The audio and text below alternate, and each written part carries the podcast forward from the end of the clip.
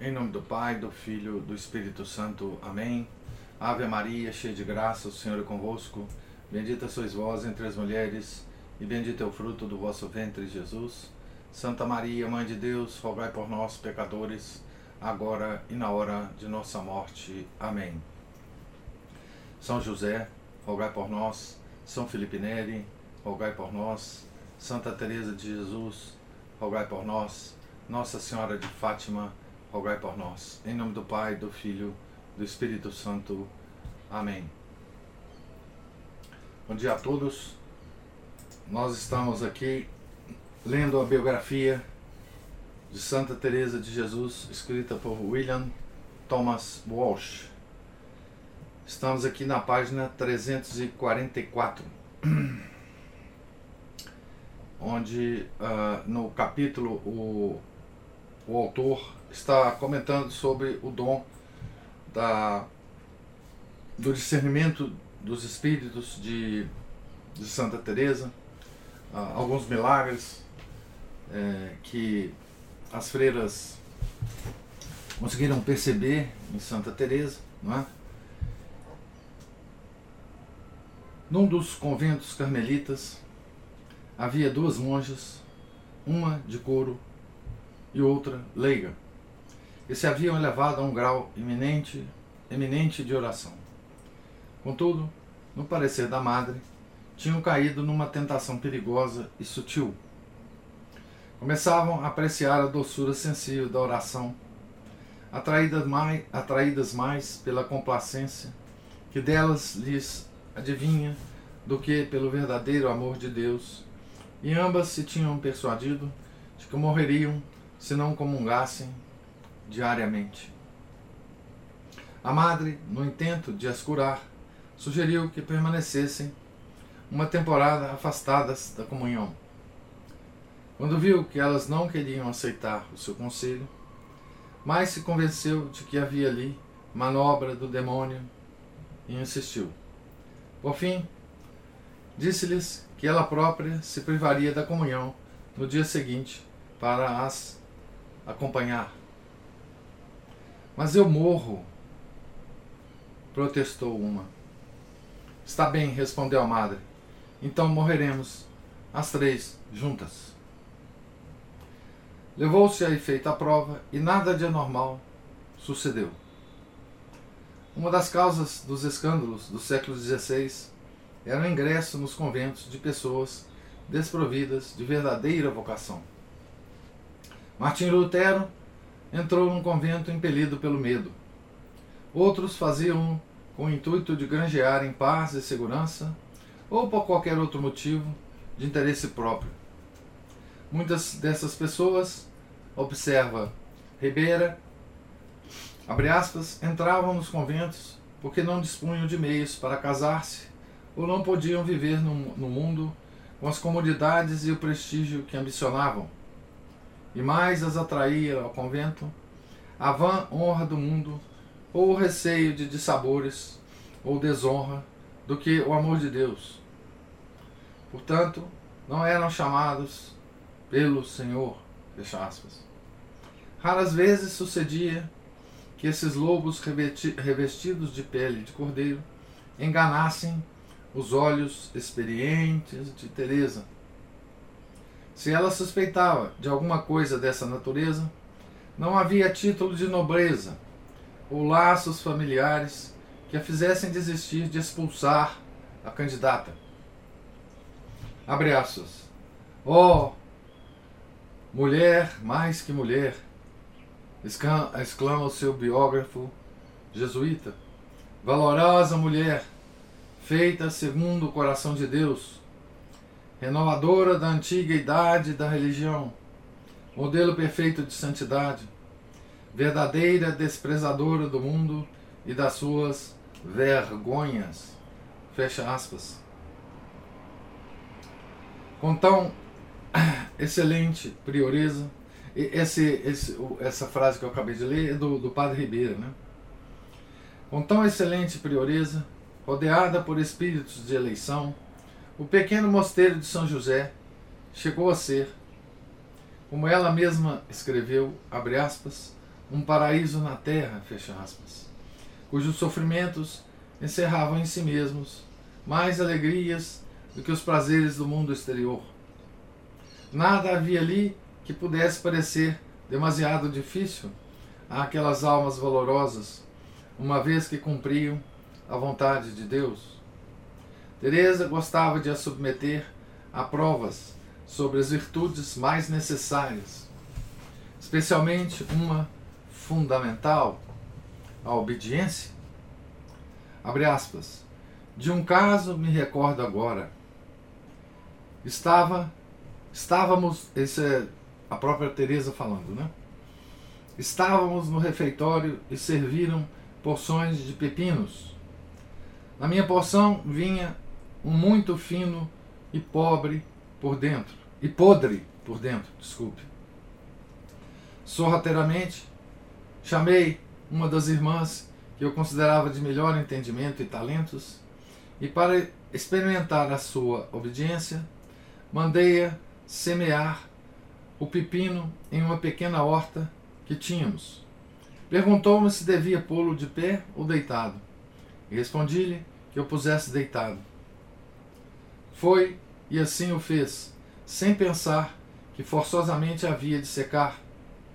Isso porque a obediência lhe cegou a razão natural, a ponto de pensar que a ordem era muito acertada. Fecha aspas.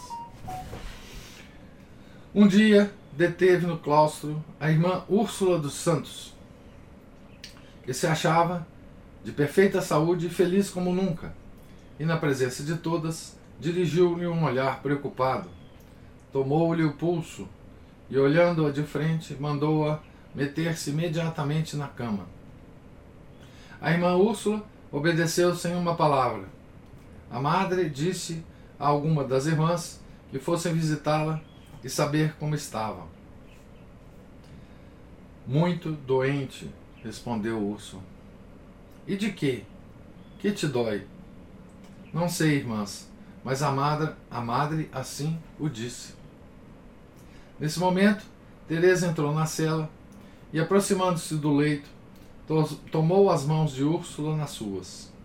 Contando-lhe as pulsações, exclamou, fazendo cara de grande constrangimento: Ai, pobre de minha irmã! Digam ao barbeiro que venha cá sangrá-la. O barbeiro cirurgião chegou e começou a fazer os preparativos. A madre chamou-o à parte e recomendou-lhe que sangrasse a doente muito ao de leve, de modo que não lhe fizesse doer. Assim ele fez. A irmã Úrsula Entretanto, não esboçava o menor gesto de surpresa ou de desacordo. Talvez mesmo tivesse concordado que se sentia um pouco melhor quando o barbeiro se retirou. Desde aquele dia, a santa distinguiu-a com um afeto especial. Um dia, conta Iepes, não tinham coisa alguma que se pudesse comer senão folhas de uma parreira que havia no jardim, mas todas as comeram com a maior satisfação. Abre aspas, tudo o que não era de Deus, acrescenta, era amargo para elas. Fecha aspas. Isso é citação do Iepes, né? Outro biógrafo de Santa Teresa. Tão alegremente percorriam aquelas mulheres o caminho da mortificação, que por vezes se adiantavam um passo ou dois à própria santa. A irmã Maria Batista ouviu dizer, por exemplo, que o Papa São Pio V usava sobre a pele, como, como silício, uma túnica feita de uma espécie de serrapilheira, serrapilheira muito áspera, chamada manta de cavalo, aspas, que era uma verdadeira camisa de crinas. Observa Iepes pela sua dureza e pelos seus efeitos. Fecha aspas. Por que não deixar as carmelitas descalças usar túnicas desse, desse tecido, em vez de estamenta, estamenha de lã grosseira que traziam sobre o corpo? Seria apenas uma pequena modificação. Falou com outra irmã e concordou com ela, e ambas foram procurar a Madre Teresa, que considerou a, su a sugestão e decidiu primeiramente experimentar ela própria o tecido. Achando-a tolerável, achando-o tolerável, permitiu que todas o usassem. Tudo correu bem até que o tempo começou a aquecer. Então surgiu uma dificuldade inesperada. O tecido de crina parecia ser excelente coito para piolhos. E tanto assim que certa noite, enquanto a madre orava na capela, depois de matinas, entre as 10 e as 11 da noite, as monjas formaram uma procissão, à frente da qual ia o crucifixo, e percorreram toda a casa, empunhando velas acesas e entoando hinos e salmos, alternados com algumas estrofes compostas por, por uma delas. Entrando no coro, prostraram-se diante do Santíssimo e imploraram ao Senhor que as libertasse de tão indesejáveis visitantes. Os piolhos, né? A madre ficou tão impressionada com aquela manifestação de fé que ampliou as estrofes em versos com estribilho e se associou à procissão e às súplicas das irmãs, às quais respondia com palavras de incitamento as religiosas. Pois nos dais vestido novo, Rei Celestial, livrai da praga importuna este saial. E a santa respondia: Filhas, pois tomais a cruz, tende valor, e a Jesus, e a vossa luz, pedi favor, será vosso defensor em transital. Todas, livrai da praga importuna este saial. A santa cantava: Pois por Deus morrer viestes, viestes, não desmaieis, e tal praga que vossas vestes, em vossas vestes não temereis, remédio em Deus achareis, para tanto mal. Todas repetiam: Pois nos dais vestido novo, Rei Celestial, livrai da praga importuna este saial. Esse era, era o canto, né? Não só desapareceram os parasitas das túnicas, como também, desde essa data até hoje, todos os conventos de carmelitas descalças ficaram livres de semelhantes intrusões. Ribeira afirma que não se poupou a trabalhos para comprovar a veracidade desse fato.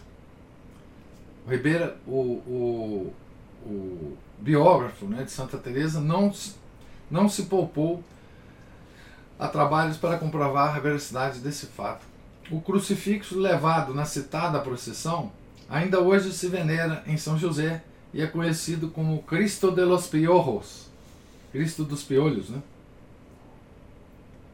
No meio destes e outros episódios, a casa ia crescendo e prosperando, e agora, com o acréscimo de mais uma ala, depois com a construção de mais uma ermida no jardim, enquanto as vocações se tornavam tão numerosas que a madre não sabia já que dizer a tantas excelentes candidatas que se lhe apresentavam. Isso desconcertava-a, e não pouco. Parecia-lhe estranho, enquanto o mundo, tão necessitado, necessitado andava da oração das contemplativas, e tantas havia que ansiavam por entrar naquela casa sobre a regra primitiva, não houvesse meio de as agrupar numa comunidade organizada, já que não havia razão que a pudesse convencer a admitir mais de 13 monjas em São José. Sem dúvida que era necessária uma segunda fundação, mas como seria isso possível? Já era difícil manter uma, e se fracassasse a de São José? Teresa chorava cada vez mais pelos crimes dos protestantes do norte e rezava pelas suas almas, oferecendo por elas as suas orações e penitências, convencidas de que, como dizia Epes, o mundo descera ao mais baixo estado que era possível. Um dia, em 1566, quando as perspectivas se lhe afiguravam mais negras, recebeu a visita inesperada do franciscano Frei Alonso Maldonado, que chegara recentemente da América, aonde fora na qualidade de comissário-geral de sua ordem. Frei Alonso, homem de grande saber e virtude, acedeu a falar para toda a comunidade acerca do que tinha visto no Novo Mundo. Descreveu, sobretudo, o que mais despertava a curiosidade das monjas, os habitantes daquela inconcebível vastidão. Falou-lhes dos milhões e milhões de seres humanos, redimidos pelo sangue de Cristo, que lá viviam no estado da maior degradação e morriam, na maior parte, sem saber que o Filho de Deus por eles tinha expirado na cruz. Pensar que tantos deles, homens, mulheres e crianças, morriam no meio dos seus pecados, sem ninguém que lhes ensinasse a verdade ou que rezasse por eles. Pois bem, eis o que as monjas de São José poderiam e deveriam fazer: oferecer as suas vidas de sacrifício pela salvação das almas desses infelizes e pedir a Deus que lhes enviasse apóstolos. Quando ele terminou e lhes deu a bênção e saiu, Teresa sentou-se, acabrunhada pela dor. Em seguida, banhada em lágrimas, dirigiu-se a uma das pequenas ermidas e, abre aspas, pus-me, palavras dela, né, no livro Fundações, pus-me a clamar a Nosso Senhor, suplicando-lhe que me desse qualquer meio de ganhar alguma alma para o seu serviço, já que tantos, tantas eram arrebatadas pelo demônio.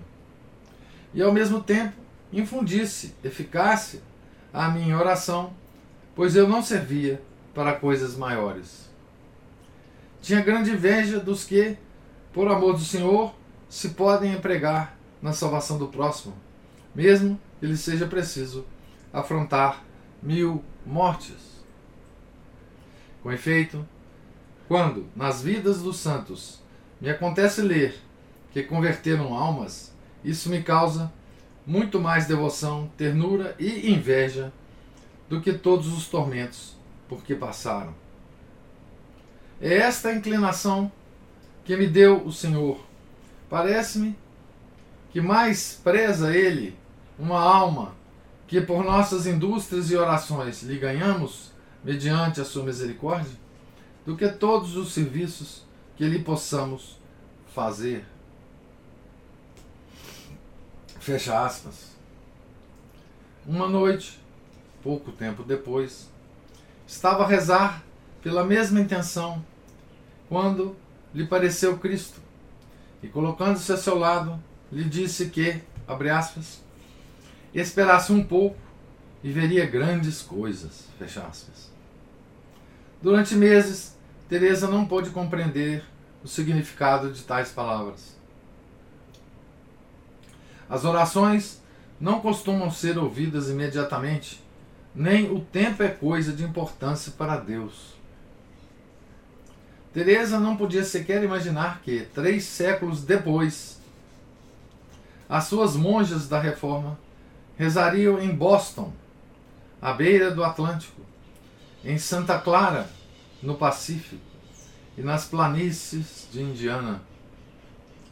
Deus, porém, cumpre sempre as suas promessas, e ela não tardou muito a descobrir qual seria a primeira dessas grandes coisas? Num dia de abril do ano de 1567, soube-se em São José que o padre-geral da Ordem Carmelita chegará a Ávila na sua mula, acompanhado do seu inseparável assistente, mestre Bartolomeu Ragúzios, para fazer uma visita de inspeção aos conventos.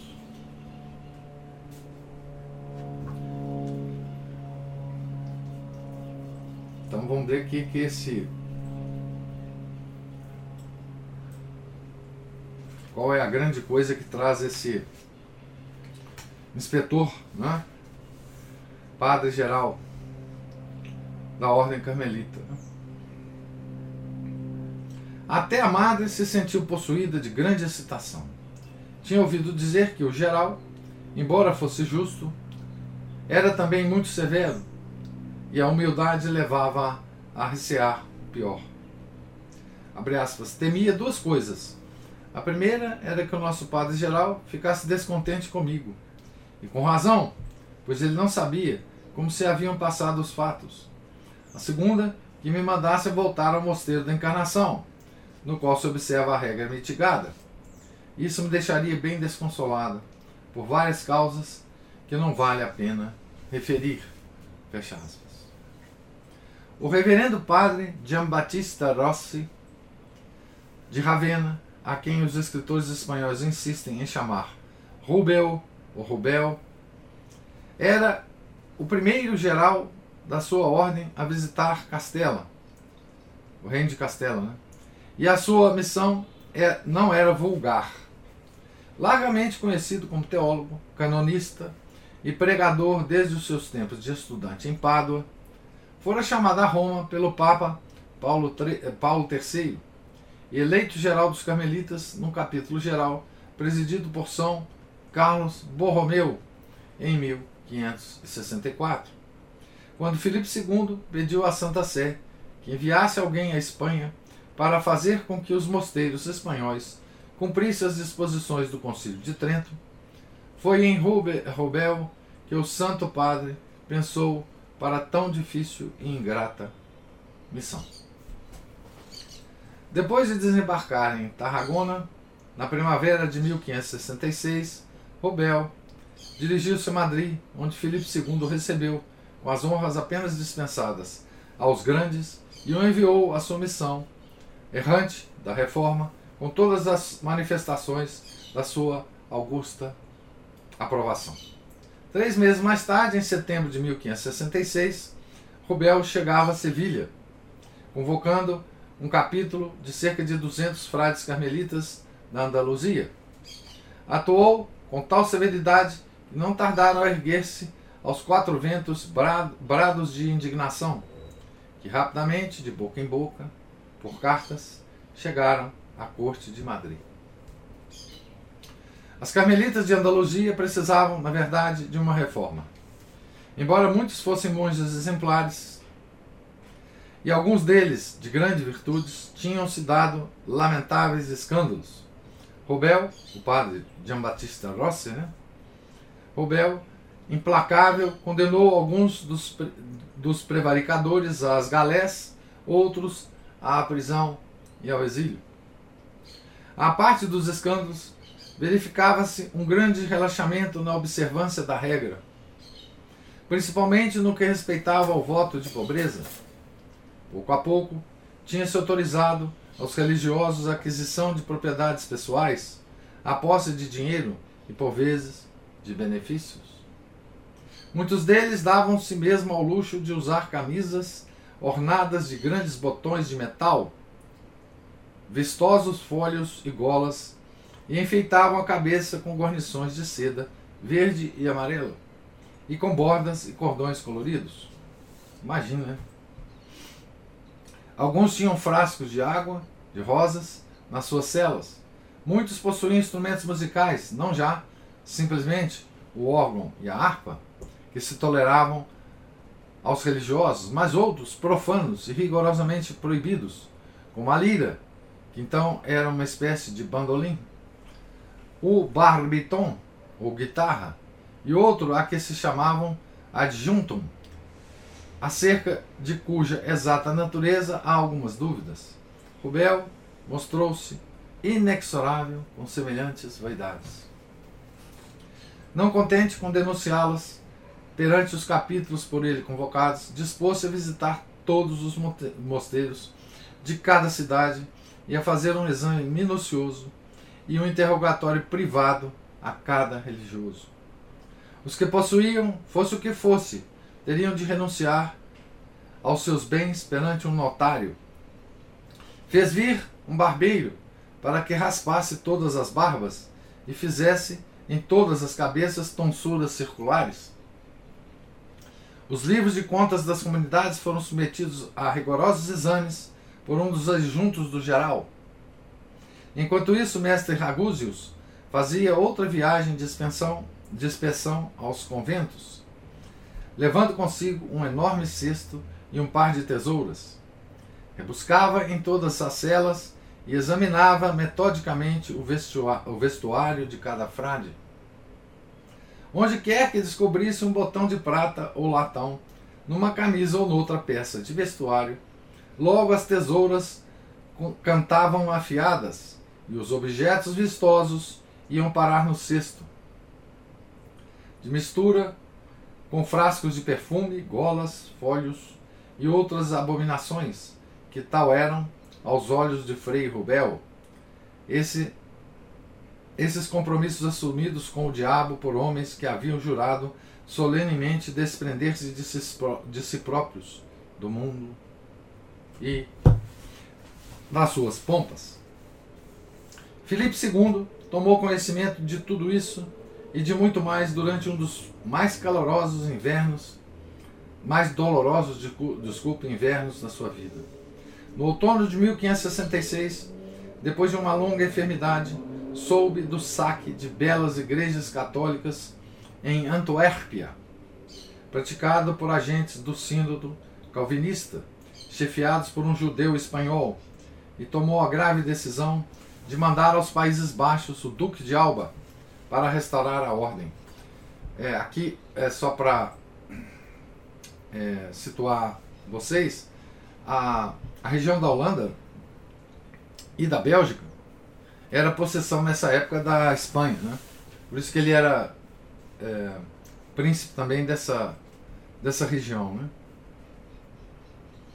Considerando-se o sucessor dos grandes reis da antiga aliança e o campeão ungido da igreja em toda parte, ficou mais exasperado que nunca quando ouviu os inimigos de Frei Rubel descrever os seus rigores em Sevilha como desnecessários, desastrados e destruidores da boa harmonia da igreja e do próprio reino.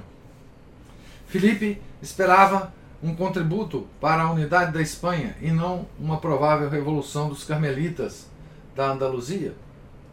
Foi, portanto, uma recepção bem diferente a que teve Rubel quando regressou a Madrid em março de 1567. Depois de aguardar inutilmente durante alguns dias uma audiência do rei, partiu para Valladolid e daí, na segunda semana de abril, para Ávila, onde convocou o capítulo provincial de Castela e se preparou para levar a cabo a acostumada inspeção. Por fim, foi a São José. Então vou parar a leitura exatamente aqui. Né? Nós já descrevemos o, o caráter desse inspetor, né? E, e agora ele vai se encontrar e vai fazer lá o, a inspeção no convento é, de São José. Né? Cenas então que amanhã nós leremos. Né? É, então nós estamos aqui na página 354. Né? Então aqui o, ó, na, nessa leitura de hoje, né, o, o, o autor ele descreve, né, ele termina a descrição de como é que Santa Teresa cuidava das suas freiras, como que a, o dom do, do discernimento dos espíritos a ajudava profundamente nesse cuidado, né? O quanto ela ela era ciosa desse dom, né? E o quanto que ela, independente da da monja, da família da monja, do do do status da família, ela simplesmente, se fosse o caso, né, mandava a monja para casa, né, dispensava a monja dos, dos votos, né, e porque ela não tinha né, é, condição, né? É muito interessante essa, essa, esse caso né, da monja que não conseguia ficar sem a comunhão, né? Então, a, a, ela proibiu a, a monja de, de comungar e todo o diálogo que eles, elas têm, né? Uma coisa curiosa que isso que me lembrou muita, muitas situações que eu vi acontecer, né? que me, me, me contaram. Né? É, a própria pessoa pela qual passou, que passou pela situação me contou, né? que tem a ver com a comunhão. Né? Então, muitas pessoas é, têm essa impressão né, sobre a comunhão. Ah, não consigo é, ficar sem comunhão. Né? Tá certo? É, eu tenho que ir à missa diária porque eu não consigo ficar sem a comunhão, então eu vou na missa nova mesmo e comungo lá, etc, etc. Muita gente já me falou isso, né? E eu, eu, eu, de fato nunca entendi bem esse ponto, mas é, obviamente eu, eu sou leigo e não, não tenho a menor condição de avaliar esse tipo de necessidade das pessoas. Né? E, contudo, essa, essa, essa ação de, de Santa Teresa faz a gente pensar em muitas coisas, né? em muitas coisas a respeito dessa dessa espécie de necessidade, né? Porque ela fala aqui o seguinte, né? Que essas monjas, elas tinham um alto grau de oração. Veja que coisa interessante. Essas duas, né? Tinham um alto grau de oração. Certo? Mas ela notou o seguinte, que elas tendo esse alto grau de oração, começavam a apreciar a doçura sensível da oração, atraídas mais pela complacência que delas lhe adivinha do que pelo verdadeiro amor de Deus. Né? Então, é, e por isso ela foi ficou antenada para essas duas freiras. Né? É, o que mostra que o que mostra os perigos que essas almas correm se elas começam a se elevar nos graus de oração e não tem a devida orientação né? é, espiritual. Né? Há perigos imensos em quem, além da oração mental, tem a graça da contemplação. Né? Certo? Por isso, quando a gente pede ou deseja, por exemplo, que a nossa oração mental seja cheia de contemplação e de, de doçuras de Deus, a gente tem que tomar cuidado no que, pelo que a gente almeja, no que a gente deseja, né? certo? É, isso me, me chamou bastante atenção mesmo, porque é, Veja, o desejo de comunhão diária é um desejo aparentemente perfeitamente compreensível, né? Mas pode, enfim, o demônio pode esconder em qualquer lugar, né? É, que, que, ele, que ele ache, né? É, enfim, que ele ache para se esconder e para tentar, né? A, a gente, né? certo? Nas mais altas, né? E depois a gente viu como que Santa Teresa considerava a obediência, né, uma coisa tão importante, né? É, ele conta casos aqui muito interessantes também, né? É, pois bem, é, e agora nós vemos o, o, o geral da, da Ordem Carmelita, né? Chegando a Ávila com a história que o nosso que o nosso autor já contou dele, né? A rigidez com que ele. ele e, e outra, a, as condições que ele encontrou, né? A degeneração de certos conventos carmelitas, né? É, a gente vê isso né, no século XVI, né? certo? Século XVI. Que o, o que o autor diz que tinha muitos é, que nesse século que entravam no, nos, nos conventos é, por razões não por amor a Deus, né? Dá o, dá o exemplo, inclusive, de, de Lutero e de outros, né?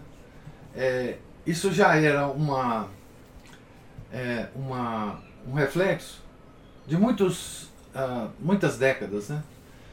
é, já no século. É, houve uma degeneração das ordens por causa da peste negra, né, que matou muitos monges. E para os conventos é, sobreviverem depois da peste negra, foram admitidos muitas pessoas que não deviam ser admitidos, né, já há dois séculos antes. Né. Isso continuou depois na Renascença. É, então é isso, eu gostaria de ouvir é, as, os comentários e as observações de vocês ah, sobre a leitura de hoje.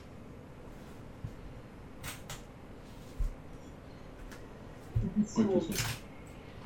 Vai, Márcio. Márcio? Ué, pensei que fosse a Cristina. Que- Ela falou, vai Márcio, eu agora vocês decidem, vocês decidem, eu não vou decidir nada. Senão eu perco a bola e vai dar tiro de. É, Professor, é interessante essa parte aí. Vamos começar das, das partes mais, coisas mais terrenas ali, depois a gente vai às espirituais. Essa parte da, da sangria. Ah, do prática- barbeiro, é, era uma prática assim. Isso, era uma prática medicinal É. antiga. É. E sobreviveu a- até o século XX, viu?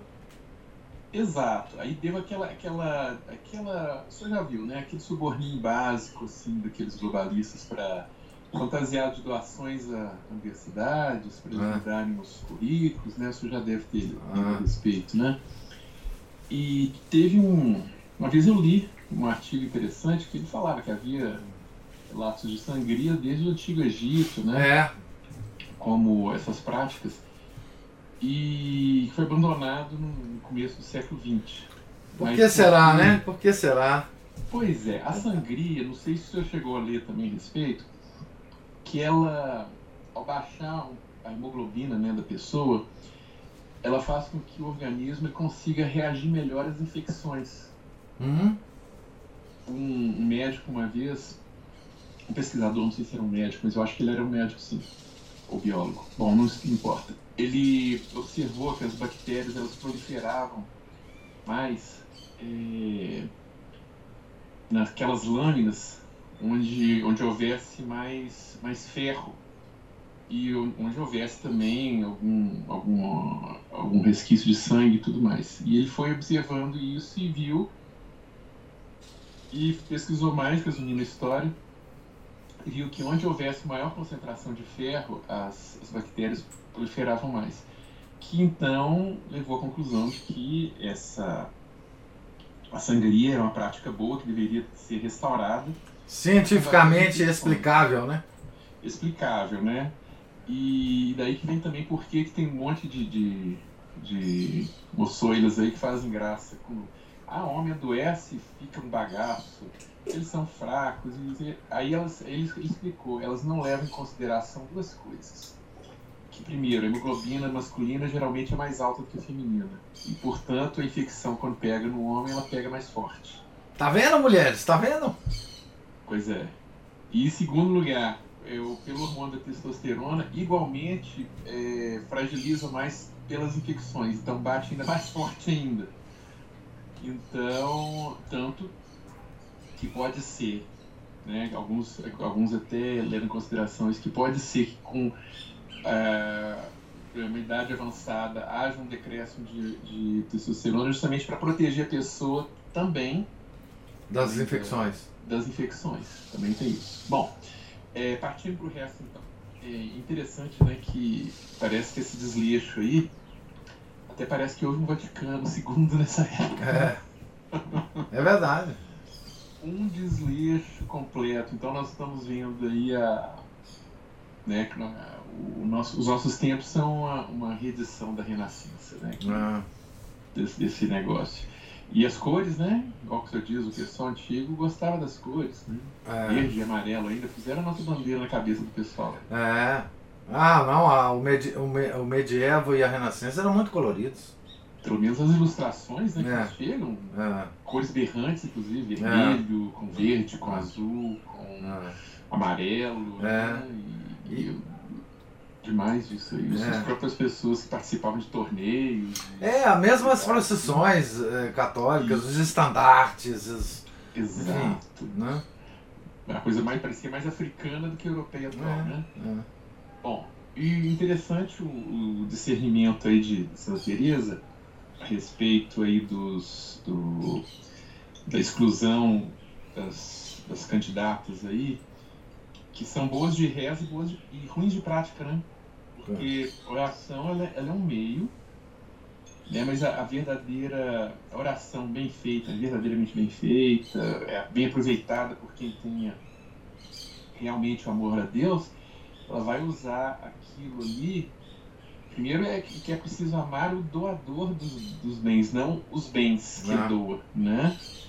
E as pessoas quando tem esses, essas coisas adoçadas aí, esses deleites, elas estão apreciando mais são os, as doações, os presentes que ele dá. Ah. E não estão.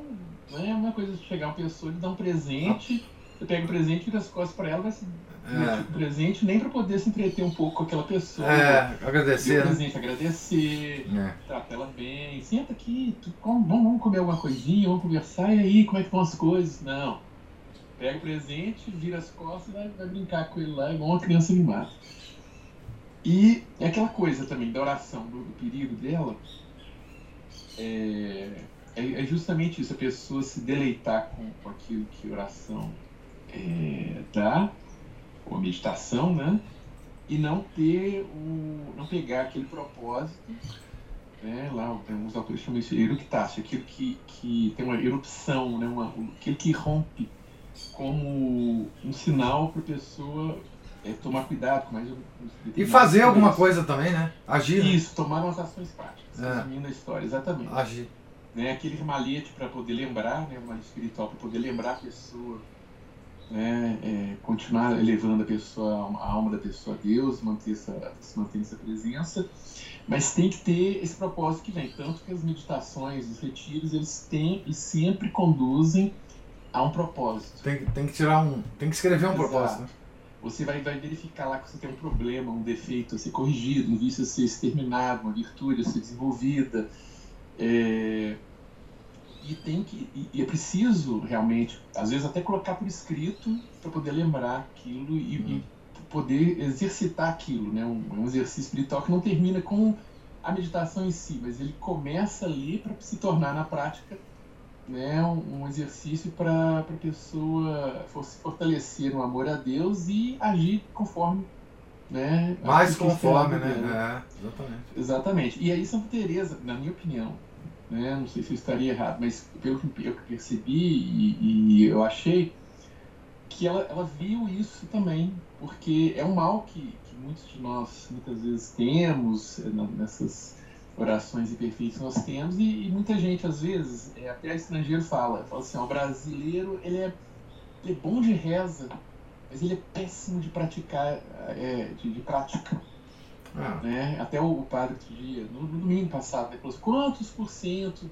é, desses católicos frequentam a missa? Segundo um, um dado estatístico que está rodando aí, 7%. Né? E a maioria naquele tipo de missa, né? Ah. Aí todo mundo fala, é, oh, nós vamos salvar o Ocidente, porque a Europa perdeu a Ah, é, é, você vai. 14% é. dos católicos do, do Brasil.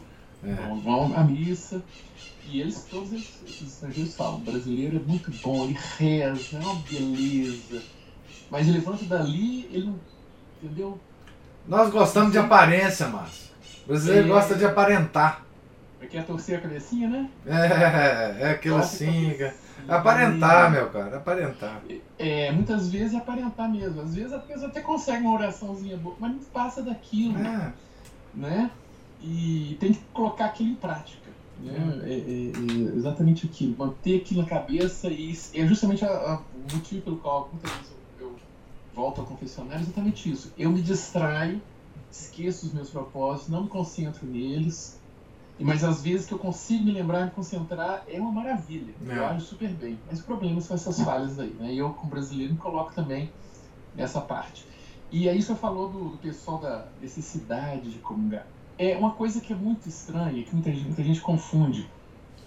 É, eu quero com eu tenho, eu preciso, né? Eu aprendi isso com a minha mãe.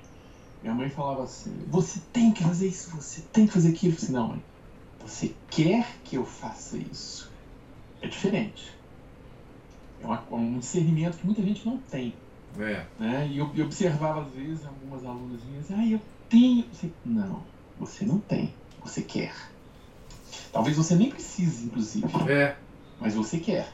Então as pessoas elas confundem demais o querer, o, o, o desejo com o dever, com a necessidade. Então, é. um discernimento extremamente básico. Estou falando de nada, né, de discernimento dos espíritos, estratosférico, nem nada. Uma coisa rasteira mesmo, a nível de voo de galinha mesmo. É. Né, de colírio de galinha. Mas era só isso, professor. Obrigado. Desculpa, Cristina. Agora, depois, Ah. a próxima senha parece que é a sua. É a dela.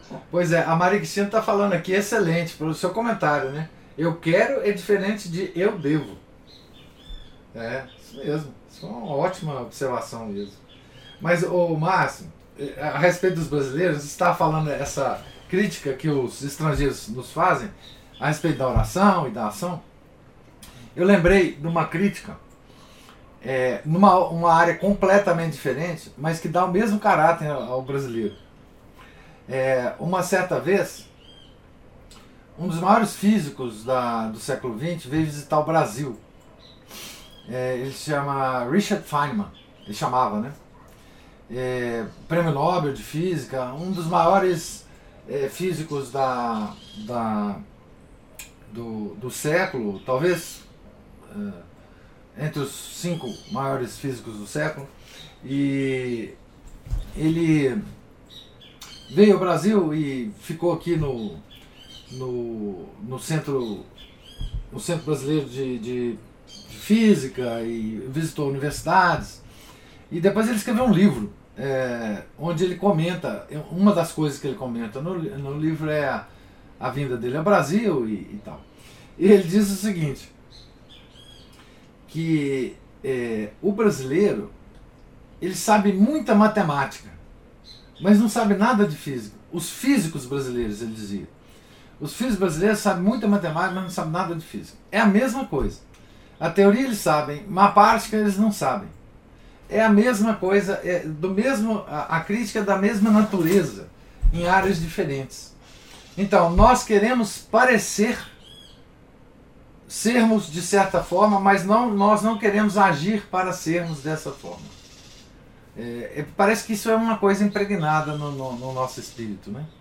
Mas isso é só uma digressão aqui para passar a palavra para a Cristina.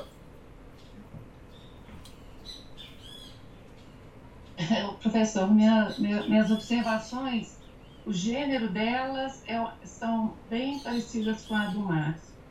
É, nessa leitura aqui, eu me lembrei de um comentário que eu fiz ontem, e é impressionante a sutileza do discernimento de Santa Teresa, né?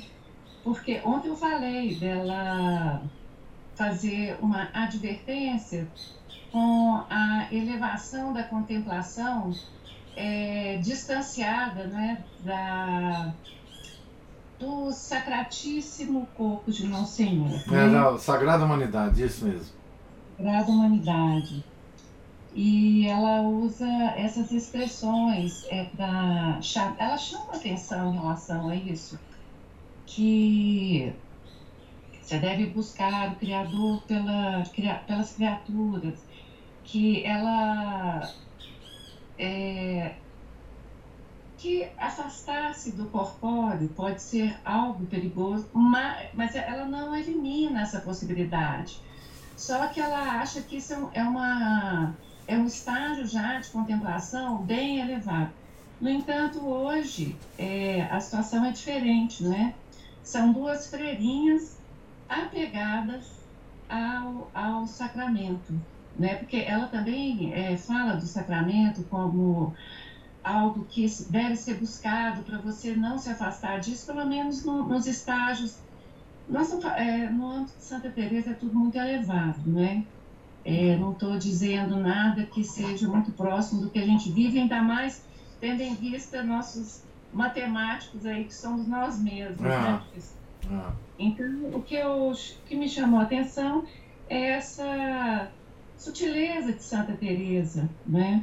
E outra coisa é esse recorte histórico, a conexão que ele guarda com o que nós vivemos hoje. quer dizer, um legado, não sei se posso chamar assim, do, de São Carlos Borromeu, uhum. logo após o Concílio de Trento, indo à Espanha para fazer aplicar a, as, as determinações de Trento, e ainda encontra na Espanha um judeu que é, viola os, os, está violando e destruindo os templos católicos. Lá em Antuérpia. Não, isso, isso, é, essa, esse complô judeu é impressionante. É, nessa época. É, é, é, é, preciso ler os protagonistas da, da Inquisição para entender direitinho essa conversa aí. O, do, o mesmo livro do Walsh. É impressionante esse complô judeu. Nessa e época. olha são com essa guerra que está acontecendo agora, que eu vejo no Facebook muitos católicos fazendo assim uma defesa tão exacerbada de, porque isso eu também acho assim, eu também faço é, do Estado de Israel e Estado não é uma, nada que eu queira dar minha opinião, mas é, só que é, essas pessoas invocam até Leon Blois para falar que o católico não pode é, exatamente essa questão do Concílio Vaticano II. Ah. Eu fico um pouco estarrecida, porque é, no, lá na, na, na, escola do, do professor Marcelo, uma pessoa indicou um vídeo de um militar que fez uma exposição de quatro horas sobre a, a, a questão estratégica da guerra estratégica. Uhum. O que, é que os nazis estrategicamente estão falando. Mas claro que para ele falar historicamente da questão, ele tem que ir lá na, né, na, na Bíblia e tudo mais. E é incrível como que, é, em algum momento, ele começa, primeiro, a falar que como foram perseguidos os judeus na Europa, fala da expulsão e fala da tolerância dos muçulmanos, e, e realmente é, isso é um fato. Enquanto a Espanha estava dominada pelos muçulmanos, os é, judeus tinham uma liberdade de ensinar e, e, tudo mais, e até depois também na, na, na Europa cristã eles tiveram. Mas é, o que chama a atenção é nessas, nessas análises, o catolicismo continua a ser tratado como foi tratado nesse recorte, assim, a gente pensando protestantismo, é, o judaísmo, e o que mais me espanta, ontem eu estava ouvindo uma live do professor Carlos Bezerra sobre o Vaticano II. O professor, é tão dolorida a traição que ocorre dentro da igreja que eu juro, eu parei de ouvir, até postei lá no, no uhum. nosso grupo. Uhum de tão dolorosa que é, tão doloroso que é ver isso tudo, isso se repete. Então, assim, é, numa, só veja bem, numa análise é, de, de, de guerra atual, continua o mesmo propósito que aconteceu na época da reforma, no Concílio Vaticano II. Não, o conluio dos judeus com os protestantes na época também foi visível visível. Né? É, essa, essa, esse caso da Madalena da Cruz, dessa, ela teve o colúrio de protestantes com, com judeus, tá? Dos alumbrados. Alumbrada, né? É, alumbrada, é. E, e, e eu estou trazendo todas essas, essas questões aqui que eu achei muito pertinente esse recorte é, que nós lemos aqui en passant com algo que eu andei é, lidando é, em função do, da, situação, da situação real hoje. E eu, eu acho assim, é muito necessário, não sei se é, viu, professor Raí, acho que é um juízo aí de cada um. Essas coisas precisam ser rebatidas, sabe? É, é, o, o, o, o analista estratégico, no, ah, eu tenho que falar isso o analista está conversando com, no YouTube com um blogueiro evangélico, claro, e ele só pode ser evangélico. Ah. E a pessoa começa a fazer o discurso dela invocando a, a interpretação que se dá da história. Ah, sim, é, tudo, é um protestante. Depois ele cai na, na, assim, naquilo que ele jura, que ele fala, eu não vou entrar nisso, eu vou fazer aqui uma uma coisa muito é, é, isenta uhum. pois ele não é isento por princípio. E será, ele fala da propaganda, que a guerra atual se, se dá no, ao nível da propaganda. Pois ele Ué. está dado na propaganda protestante para começar a fazer a análise histórica dele. É claro. Né? É. E aí, quando a gente escuta o professor Carlos Bezerra, é, com muita propriedade, é, explicando que vários outros também já explicaram, pouca, vários outros não, poucos, a diferença entre hebreu, entre judeu, entre a tribo de Judá, a religião que Cristo encontrou que já não era mais o judaísmo. Isso. E essa mentirada que é, nós, nós chegamos no final é, dessa história, com algo funcionando, que é a cabala judaica que se afastou totalmente né, da religião revelada para o povo judeu. Olha, professor, eu não sei o que, é que pode ser, que pode ser feito para essa é, lidar com essa mentirada toda, sabe? É, é. é isso. É, uma, uma coisa que eu te sugiro é seguir o E. Michael Jones, principalmente agora. Ele tem lives no Rumble, se não me engano é no Rumble, e tem um, um perfil no Twitter muito, muito legal. E Michael Jones. Vou seguir. É o cara mais lúcido. É, ele, o senhor já nos, nos, é, nos fez algumas, é, nos deu né, algumas aulas sobre um aspecto mais do Gênesis, né, da é. cosmologia e tal. É. Mas essa parte dele realmente eu não conheço, não. O E. Michael Jones, ele, ele lançou um livro agora, né, a respeito da, dessa questão judaica, e ele tem uma coleção de três livros que chama uh, o, o, Espírito Revolucionário Judeu, três livros de 800 páginas cada um. E agora ele lançou outro da narrativa do, do Holocausto. Então ele ele é um cara muito bom e, os comentários dele são muito precisos a respeito do que está acontecendo hoje, né? É. é, nós temos uma, uma, um cerceamento é, de, ó, o senhor veja bem, os católicos, é, eu falo católico, eles não sabem, mas são, os, são modernistas sem saber, né? Eles criam uma, uma situação de censura sem perceber que se aproximam muito dos pentecostalistas é, é, evangélicos, né? Americanos. Ideia de que existe ainda um judaísmo e devem ser protegidos. E deve existir, né? Sei lá como é que é esse negócio, é uma confusão danada. Mas eu vou acompanhar sim. Acompanha lá.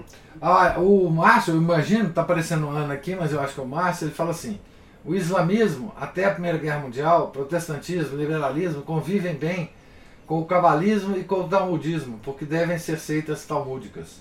Pois é, é isso sem. Olha, o, o Lutero ele evitou que os príncipes alemães pudessem dar apoio ao Papa para lutar contra o, o Islã que estava invadindo a Europa na época, porque ele dizia: Eu prefiro o Islã do que o Papa. Então, Lutero é assim: Islã apoiava qualquer, qualquer coisa, desde que fosse contra a igreja. Tá certo? Isso sempre foi assim. Tá certo? O protestantismo apoia qualquer coisa que seja contra a igreja. O judaísmo apoia qualquer coisa que seja contra a igreja. O islamismo apoia qualquer coisa que seja contra a igreja. É o inimigo comum. Não é, isso? é o inimigo comum. Eles se ajuntam. É, não tem jeito. Agora, a igreja está desprotegida por, por quê? Porque ela não tem capacidade de análise da situação real que é o que faz, é, eu acho, pelo menos na minha opinião, o Michael Jones. Ele faz uma análise real é, é, da situação e, e a vista dele está bem aberta para as questões. E sempre teve, não, mas e não é só. Porque o problema dessa guerra agora não é uma guerra de mobilização de tropas lá só não. Essa guerra vai se espalhar pelo, pela diáspora ela vai ser uma guerra mundial no sentido de, de ser uma guerra que vai envolver a diáspora a diáspora judaica e a diáspora palestina. Então, assim, vai ser uma coisa impressionante. Mas é bom olhar lá o E. Michael Jones. Pra... Mas o, o Márcio ainda fala alguma coisa aqui antes, ou, ou a Ana, que ele faz a seguinte observação sobre os brasileiros, né? Seria por isso é que tanta gente pede regras casuísticas ao Senhor. Isto é, que o brasileiro é bom de teoria, mas ruim de prática. Pergunta, né? Seria preguiça mental, falta de espírito prático, o requisito dos cristãos novos marranos desde o século XVI? É, são boas perguntas, Márcio. É, mas enfim, é, nós, é, nós temos uma formação cultural que, da qual a gente não pode se, ficar livre, né? Certo? Então, assim. É... Professor. Ah. Sobre isso, essa prática é, brasileira, pelo menos na minha geração, o que eu percebi é que é feito direto do Conselho Vaticano II. O que eu vi na minha adolescência é que eles nos fizeram no, nos envergonhar de agir é, vi, visualmente como católicos, né? Fazer sinal da cruz, ah, usar como Deus me livre, Deus quer, é, é, é assim, Deus, Deus, quis dessa forma, Deus mandou, quantos filhos ele mandou. Então, houve é, uma ação no âmbito da cultura para o envergonhamento né, dos sinais externos da fé e, obviamente, né, é, se você começa a eliminar isso, é porque mentalmente você já questiona a sua própria inteligência, você questiona a sua fé, você questiona tudo, sem falar em tudo mais que aconteceu, que foi essa entrada, esse ecumenismo. Eu reputo tudo isso ao Concílio Vaticano II. Nós perdemos é, o, que, o que a igreja tinha de mais precioso, que era a ortodoxia, é. não é? A, a, a ordem, a, a determinação, a obediência, a precisão, tudo aquilo que, quando nós nos desviamos, porque nós nos desviamos sempre, todos os dias, a todo momento, é. nós, Deus sempre nos proporciona algum momento de reflexão que você encontra o causa, é, Roma locuta causa finita, não é? É num, num estágio assim, quando você avança nos seus, nos seus desarios e pecados, ou coisa que valha, é, nós tínhamos uma instância superior mundial. É, Roma estava sempre lá, né? Roma estava sempre lá. E é engraçado que são frases que eu ouvia é, de tios e tudo mais. É, a igreja é a última instância da humanidade, essas coisas, né? Mas isso, como eu digo, na década de 60, na década de 70 foi outra história, né? é. né? Porque aconteceu o Vaticano II. É. Então, é. Só isso que aconteceu. É. E terminou na metade da década, né? O concílio terminou em 1965. Claro que outras gerações vivenciaram isso de outra forma, a gente está vendo aí mesmo na época de Santa Teresa com o protestantismo. Só que isso é uma horda, né? É, é uma horda que volta, volta, volta, volta para cada geração de uma forma diferente, com uma expressão cultural diferente, né? Uma coisa. É. Graças a Deus nós estamos, pelo menos Deus nos dá a graça de perceber isso. É, isso mesmo. Isso mesmo. Tenho que agradecer muito a Deus. É, mais alguma observação? Alguém? Que, ah, o Landerson colocou aí, ah, Cristina, o, o link do, do, do perfil do Twitter do, do E. Michael Jones. É, mas muito bom. Pode seguir que você vai gostar. Então, mais alguma observação? Nós estamos aqui na página 354, né? E amanhã, se Deus quiser, continuaremos a ler aqui. Vamos ver o que, que o inspetor geral né, da Ordem Carmelita vai encontrar no convento São José Santa Teresa, né? Certo? Deus lhes pague a presença, paciência, os comentários. É, tenham todos um santo dia. Fiquem com Deus. Em nome do Pai, do Filho e do Espírito Santo. Amém. Ave Maria, cheia de graça, o Senhor é convosco. Bendita sois vós entre as mulheres, e bendito é o fruto do vosso ventre, Jesus. Santa Maria, Mãe de Deus, rogai por nós, pecadores, agora e na hora de nossa morte. Amém. São José, rogai por nós. São Felipe Neri, rogai por nós. Santa Teresa de Jesus, rogai por nós. Nossa Senhora de Fátima, rogai por nós. Em nome do Pai, do Filho, do Espírito Santo. Amém.